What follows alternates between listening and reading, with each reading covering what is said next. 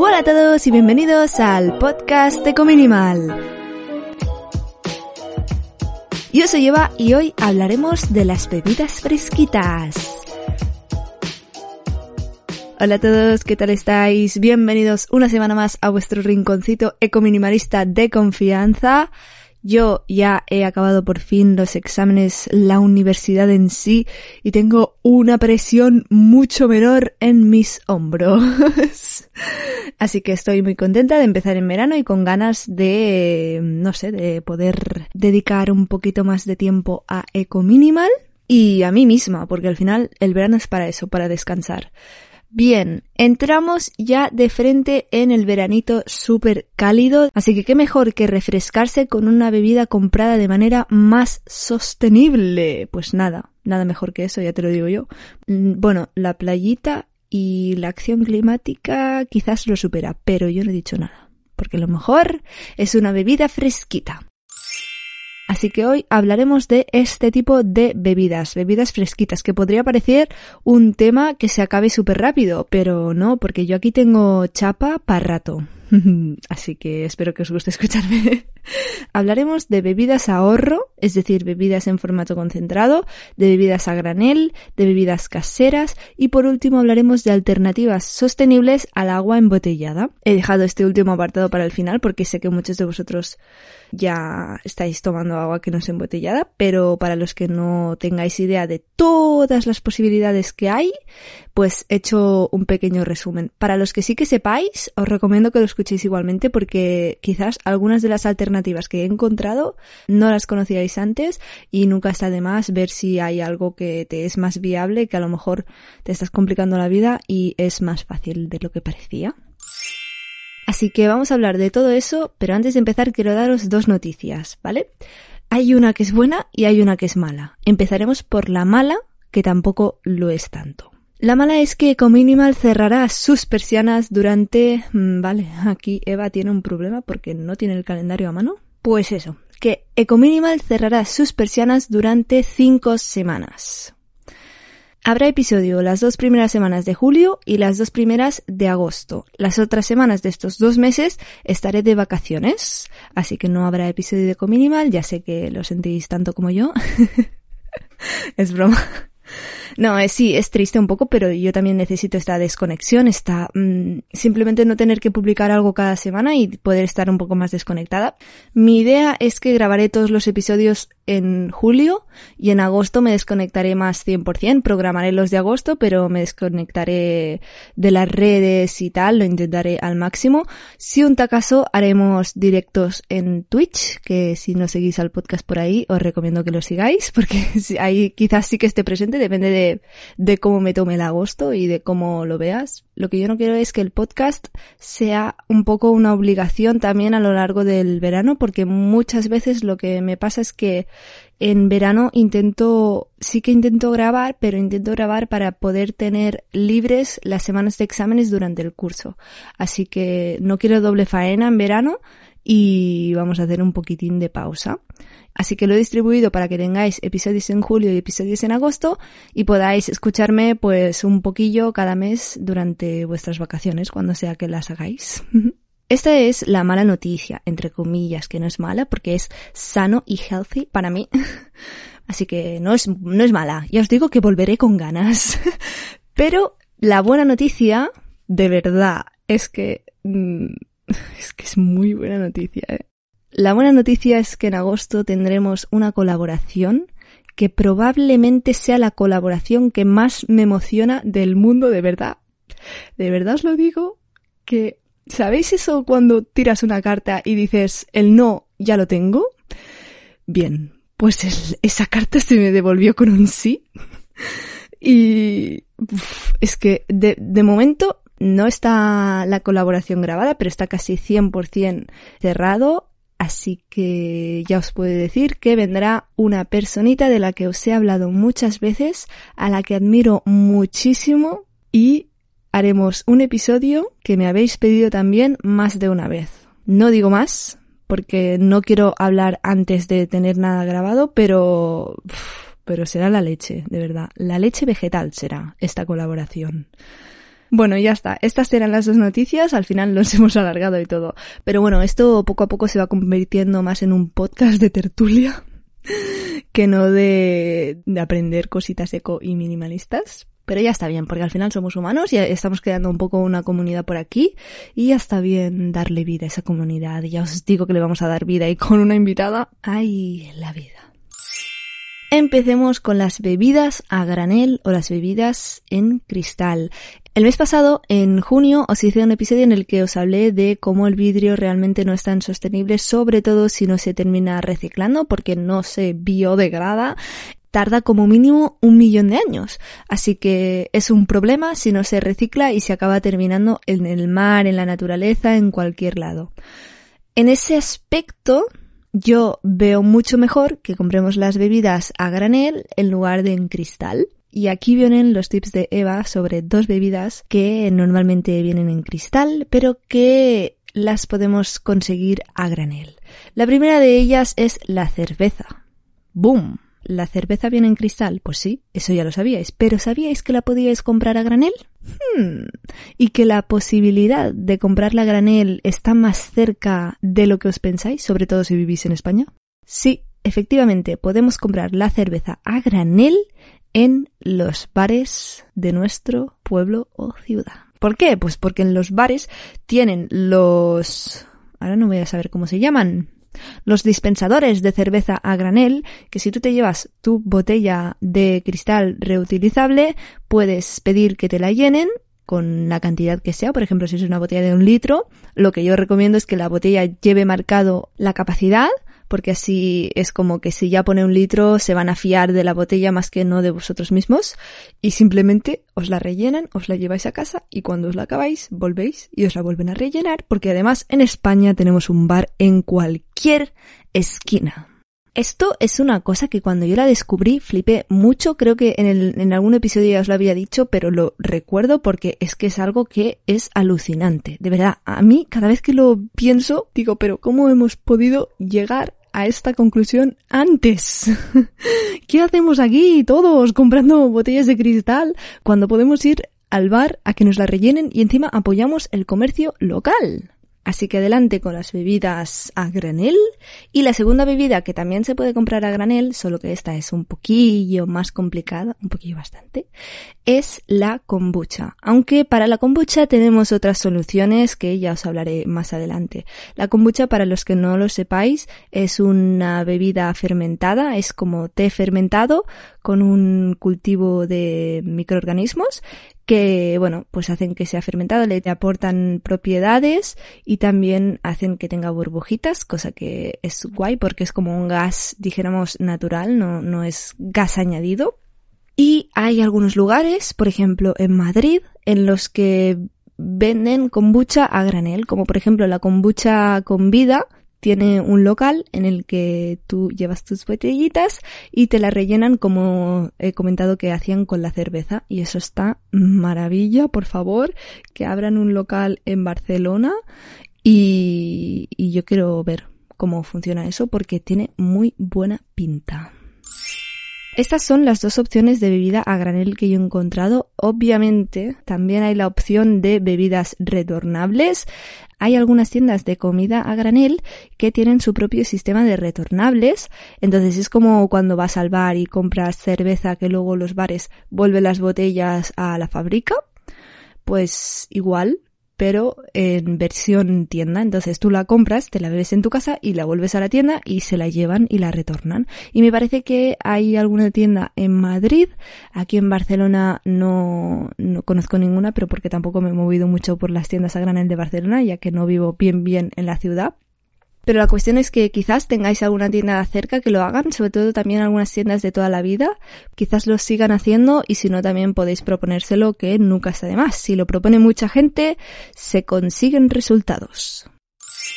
Este sería el tema con las bebidas en cristal. Obviamente si compráis algo en cristal, por favor, separadlo porque ya sabéis que separar no es lo mismo que reciclar, no todo lo que se separa luego termina reciclándose, pero separadlo, que es donde nosotros, los consumidores, tenemos el poder de mm, hacer que los materiales se vayan por el buen camino.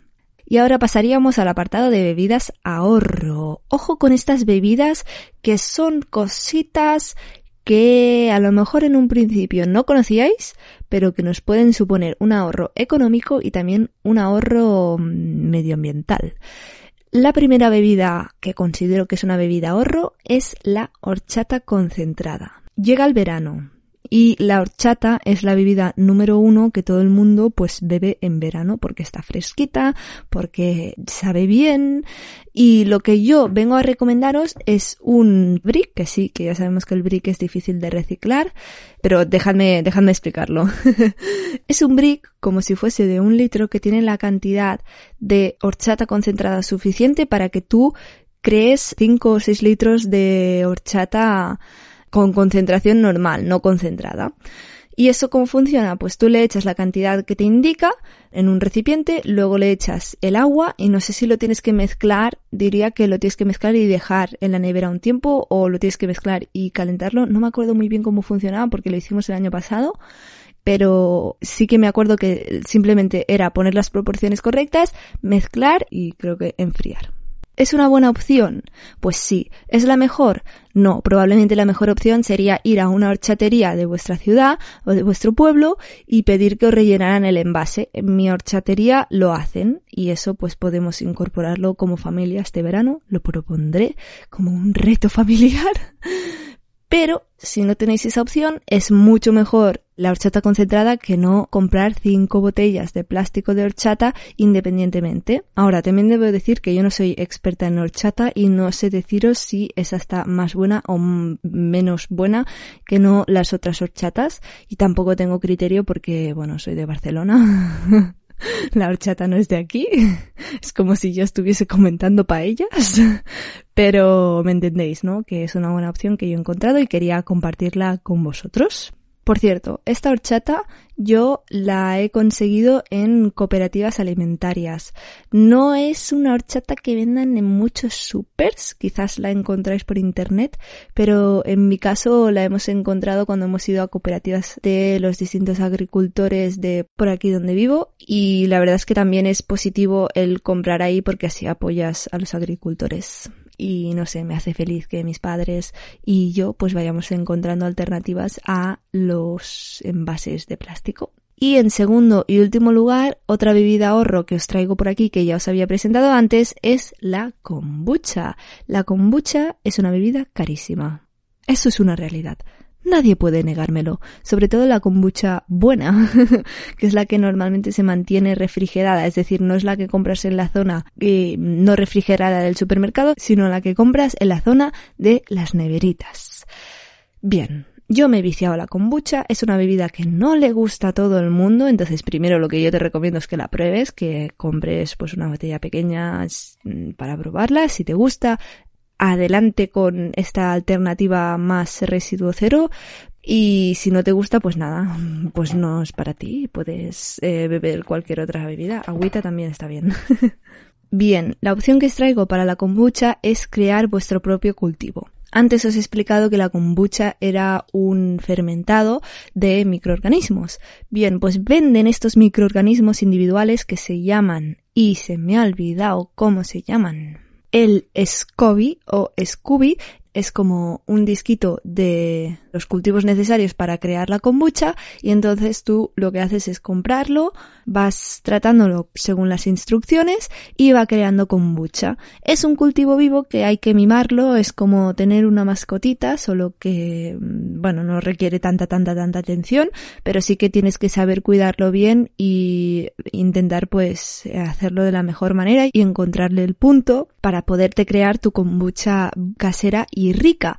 Pero la cuestión es que se puede. Y además, eh, realmente es mucho más económico porque ya os digo, una botellita de kombucha de 250 mililitros te puede costar tranquilamente 2 euros.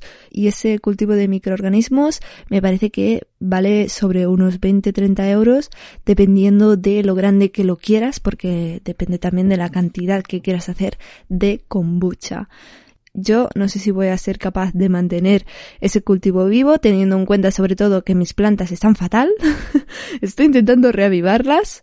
Ya están mejorando un poco respecto a la última vez que os conté sobre mis plantas, pero mm, están mal. Entonces, eso requiere todavía más atención. bueno, Dejando aparte esto, hablemos de otra categoría de bebidas que a mí me encanta, me chifla y que además es residuo cero, y son las bebidas caseras. La limonada casera casi siempre es la mejor opción, pero también hay otras bebidas caseras que están ricas, ricas, como por ejemplo el café, en lugar de comprarlo en tazas de estas que simplemente las meneas y ya tienes el café hecho, pues comprarlo en grano o lo que sea, que además también en algunos lugares lo venden a granel, y pues molerlo y hacerlo en casa de manera pues casera. También el té, que yo recientemente he descubierto el té helado. Bueno, me he inventado lo que supongo que es té helado. Básicamente lo que he hecho es hacer un té eh, bastante concentrado y añadirle luego cuando ya se ha hecho la infusión y tal y le he retirado pues lo que vienen siendo las hierbitas, em, añadirle agua fría y hielo, así doble ración de frío. Y se queda un té em, fresquito y está bastante rico. Luego también me he viciado al té matcha, que sinceramente muero de amor y aquí estamos intentando sobrevivir a las modas de test y a la enorme cantidad de bebidas que hay disponibles. Como veis, a lo largo de este episodio se estaban mencionando bebidas bastante mm, saludables, aparte de la cerveza, que obviamente es alcohol. Pero sí, mm, no voy a hablar de cómo conseguir Coca-Cola sin una lata o una botella de plástico o cristal, que por cierto ya están saliendo a la venta botellas de cristal de Coca-Cola, Primeramente porque no es sano y segundamente porque Coca-Cola es de los contaminadores, de los contaminantes, de los generadores de plástico más importantes mundialmente y no quiero contribuir a que compréis de esa marca, pero entiendo que hay gente pues que le puede gustar más o menos. Yo la dejé la Coca-Cola, la, la bebí antes, hace como cuatro años, y dije, se acabó, lleva mucho azúcar. Cuando me enteré de la cantidad de azúcar que llevaba por, por proporción de agua, dije, estoy bebiendo agua negra que es puro azúcar. ¿En qué momento esto ha sido normal para la humanidad? O sea, no es normal, no me está aportando nada. Y entonces dije, pues ya está, no, no será mi bebida mm, predilecta, por decir algo. Y desde que la dejé, luego ya cuando la volví a tomar había pasado casi un año y no me gustó, dije, ¿esto qué es? No la recordaba así, la recordaba mucho más buena y ya dije, pues bueno, si no, no me está gustando ahora, lo dejamos y mejor para mí, porque al final luego me quedé con un, una buena sensación de decir es que no la estoy bebiendo porque no me gusta, ha pasado a no gustarme. Así que ese es el motivo por el cual os estoy hablando de bebidas más sanas y caseras. Otra bebida que podéis hacer casera es la leche vegetal, que también se puede beber fresquibris y está rica. Sinceramente, yo la leche que bebo es la leche de avena, la he intentado hacer casera y no me sale, he probado 30 recetas distintas con todos los tipos de avena que os podáis imaginar, avena en grano, avena en copos suaves, avena en copos eh, más gruesos, he probado todas las avenas y no, me sale la leche vegetal bien, la leche de avena. He probado con agua fría, con agua a temperatura ambiente, de todas las maneras y no me sale bien. En mi casa no gusta, así que no bebo leche de avena casera. Pero os animo igualmente a probar sobre todo las otras leches vegetales porque son más fáciles de hacer. La leche de soja, la leche de almendras y tal, aunque ya sabemos que la leche de avena es la más sostenible. Os animo también a intentar hacerla porque a lo mejor a vosotros sí que os gusta y solo pues es a mí que no me ha gustado. Pero sí, os animo a hacer vuestra propia leche vegetal, que es una bebida casera mm, rica. Bueno, a ver, está bien, no está mal, pero no sabe, al menos las que yo hice, no sabían tanto, tanto a leche o tan parecido a la leche de vaca. O sea, me refiero más en textura, no en sabor. Esto sería en cuanto a las bebidas caseras y ahora me gustaría hablaros de las alternativas al agua embotellada. Ya he hablado de esto en algún otro episodio, pero vamos a repasarlo así también un poquito rápido. Primero remarcar que no compréis botellas reutilizables solo para beber agua sin botella normal. Seguro que tenéis miles de botellas en casa, ya sea de esas para ir de excursión, de las que tenéis para ir al trabajo, tenéis eh, otros recipientes. Seguro que tenéis opciones, pero es que si no las tenéis, podéis pedírselas a vuestra familia, a vuestros amigos, porque seguro que tienen un montón y no las quieren o no las necesitan. Así que os animo a pedir estas cositas a vuestros seres queridos que seguro que tienen alguna botella que no utilizan y que os la pueden dar. Y nada, ya entrando al tema del agua en sí, lo primero que podríamos recomendar es que si en vuestra ciudad o en vuestro pueblo el agua del grifo es bebible, pues optéis por esa opción de beberla. Si no, también tenéis la opción de filtrarla. Hay filtros que son de jarras, por ejemplo la jarra brita es bastante popular, pero si no también hay filtros de estos que son un aplique para el grifo y entonces tienes la opción de configurar que salga el agua filtrada o que salga el agua del grifo tal cual. Estos apliques son bastante guays. Yo todo lo que vaya mencionando ya sabéis que tenéis en la descripción algunos enlaces a tiendecitas guays que tienen opciones chulas. En el caso de los filtros de aplique del grifo, hay una marca que se llama Tapwater Co que suele colaborar con las influencers eco que sigo, eh, influencers por decirlo así, o creadoras de contenido eco que suelo seguir y la verdad es que recomiendo la marca porque apoyan a mis compañeras por decirlo de alguna manera o a estas personas en su trabajo y lo considero algo bastante positivo. Además que me he mirado alguna vez la marca y es bastante guay. Ellas lo recomiendan, por lo tanto pasa ya un filtro. Así que os voy a enlazar esa marca. Y también hay la opción de el Osmoti. Pero si nos vamos al terreno más eh, natural, más pues eh, no tan que incumba plástico de por medio, tenemos dos filtros distintos que son el primero es el filtro Binchotán, que es un trocito de como de carbón del de la barbacoa, pero no es ese carbón, es carbón de bambú, proviene del bambú, es un bambú tratado especialmente para que filtre el agua y depende de lo grande que sea, pues filtra más botellas más grandes o botellas más pequeñas. Y lo que hace este filtro es actuar de hecho, por lo que tengo entendido, yo no lo he probado, pero cambia el sabor del grifo bastante intensamente a sabor quizás que se acerque más a agua embotellada. Y sé que tiene unos cuidados especiales, como que lo tienes que hervir cada X tiempo y dura un tiempo determinado, normalmente tres meses. Pero como os he dicho, es carbón, por lo que es un producto biodegradable que además no solo se puede compostar, sino que se puede reusar, porque si lo metes dentro de un zapato, lo que hace es absorber malos olores y evitar que el zapato huela mal, y si lo pones en un armario, puede evitar que haya humedad en el armario, así que el producto, una vez deja de ser útil para filtrar agua, sigue siendo útil como objeto en sí para pues quedarnos en casa y ayudarnos en nuestro día a día, así que es una alternativa súper chula que yo de hecho tengo conocidos que la usan Em, si están escuchando esto, hola, un saludo. y por lo que me han contado, va bastante bien. Y la otra alternativa, sinceramente no sé cómo se llama, si alguien sabe lo que, el nombre que recibe, lo que voy a decir ahora mismo, que lo deje en los comentarios por fin, porque realmente no tengo ni idea. Se trata de un filtro de barro que es como una mm, estructura que tiene forma de maceta, de estas macetas grandes, pero es de barro, diría, o de arcillas concretas. Entonces representa que tú le pones el agua allí, la va filtrando y cuando tú la sacas, pues sale filtrada. Eh, lo guay que tiene esto es que es un sistema de estos que el agua la echas como si fuese un grifo, que bueno, se queda ahí estático, es un objeto bastante más grande que no el palito del binchotán. Entonces la gracia que tiene es que se puede echar como si fuera un grifo, el agua y es más fácil de echar así sinceramente, pero también tiene otra ventaja y es que lo que tienes que ir cambiando comúnmente es la parte interior, la parte de barro. Cuando pasa un tiempo, pues ya deja de filtrar bien y tienes que cambiarla. Entonces diría que es compostable. la parte pues que desechas.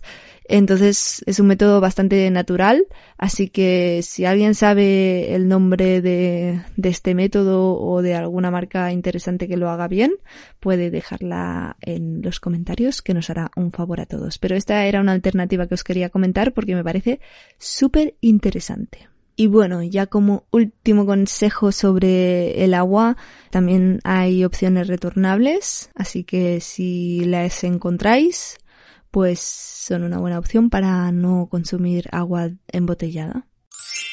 Bien, estos serían los distintos apartados que tenía organizados para este episodio. Comentaros también que no os obsesionéis, que pues mm, no sé, tampoco podemos ser perfectos en todo. Habrá bebidas que compraréis en cristal en el súper y no pasará nada porque yo confío en que la comunidad de Cominimal recicla. Reciclar lo conoce bien y, y, yo sé que vosotros lo vais a reciclar, pero claro, el sistema es el sistema y si luego se acaba reciclando o no, es otra cosa, así que intentamos entre todas y entre todos pues cambiar un poco las eh, reglas en ese sentido y apostar por el reutilizable. Y nada, enviaros sobre todo mis buenas vibras y mi, no sé, mi más sincero ánimo por querer cambiar la forma en la que consumimos, por querer, por tener esperanza en que todo esto irá mejor. Al final, esta mentalidad es la que necesitamos adoptar todos porque se puede, pero tenemos que hacerlo con urgencia y ya. Y nada, animaros un poco a que paséis un buen verano, un verano feliz. Espero que mis medidas en torno al tema de hacer eco minimal por menos tiempo y hacer como vacaciones os hayan parecido adecuadas o bueno, las valoréis porque al final, no sé, esto no es mi trabajo y, y cuesta un tiempo bastante y unas horas y un esfuerzo que agradezco mucho que apreciéis, que seáis parte de esta comunidad y que os gusten los episodios y que me comentéis en los episodios porque la verdad es que me hacéis bastante feliz. Eh, bueno, es como decir, he dedicado todas estas horas porque, oye, hacer 59 episodios, que por cierto, el próximo es el 60. Hmm, no me acordaba.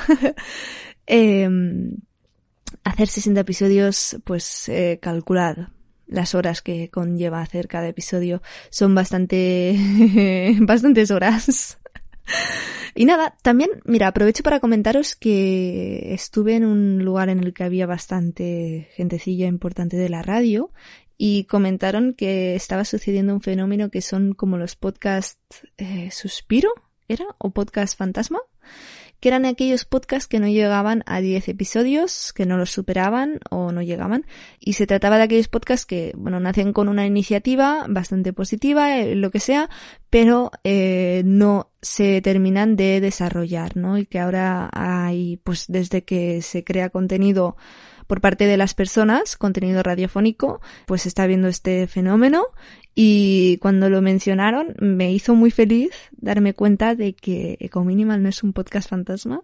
Ecominimal tiene ya 60 episodios y cuando echo la vista atrás y digo, Eva, llevas más de un año y medio con este proyecto y has llegado a este número que es un número bastante bonito. Wow, vaya coraje y vaya pedazo de comunidad que tienes que te está apoyando episodio tras episodio. Así que muchas gracias por estar aquí, de verdad, de todo corazón. Ya era hora de, de ponerse sentimentales y, y hablar las cosas pues con sinceridad y con lo que es. Agradeceros también que escuchéis esto porque al final yo, ¿para qué lo voy a hacer si nadie lo escucha? Esa es la gracia, que estamos aquí todos juntos y escuchando esto. Nada, ya dejo de enrollarme. Acabo por aquí el episodio de hoy. Recordaros también que tenemos el canal de Twitch y que en este verano haré algún directo y me gustaría que estuvieseis allí participando. Y nada más, disfrutad muchísimo del verano. Os mando un abrazo súper fuerte y nos vemos en el próximo episodio. ¡Adiós! agüita voy a beber.